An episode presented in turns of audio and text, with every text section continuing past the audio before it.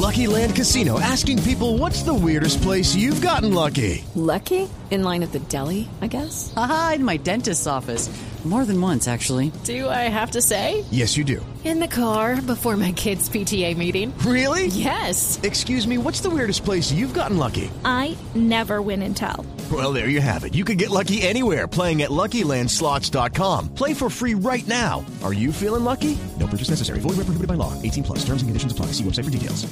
La familia del Nobel colombiano Gabriel García Márquez asegura que no todo su legado irá a parar a una universidad de los Estados Unidos. Ampliación con Simón Salazar. Así es con Camilo, pues luego de que la Universidad de Texas anunciara la adquisición del archivo del escritor colombiano Gabriel García Márquez, que contiene documentos de su vida y obra, la familia del Nobel expidió un comunicado en el que asegura que hay otras cosas que quieren dejar en México, ya que fue la casa de Gabo durante 50 años. También mencionaron que parte de su biblioteca personal están destinadas a la Biblioteca Nacional Colombiana, con quien han mantenido conversaciones por más de un año.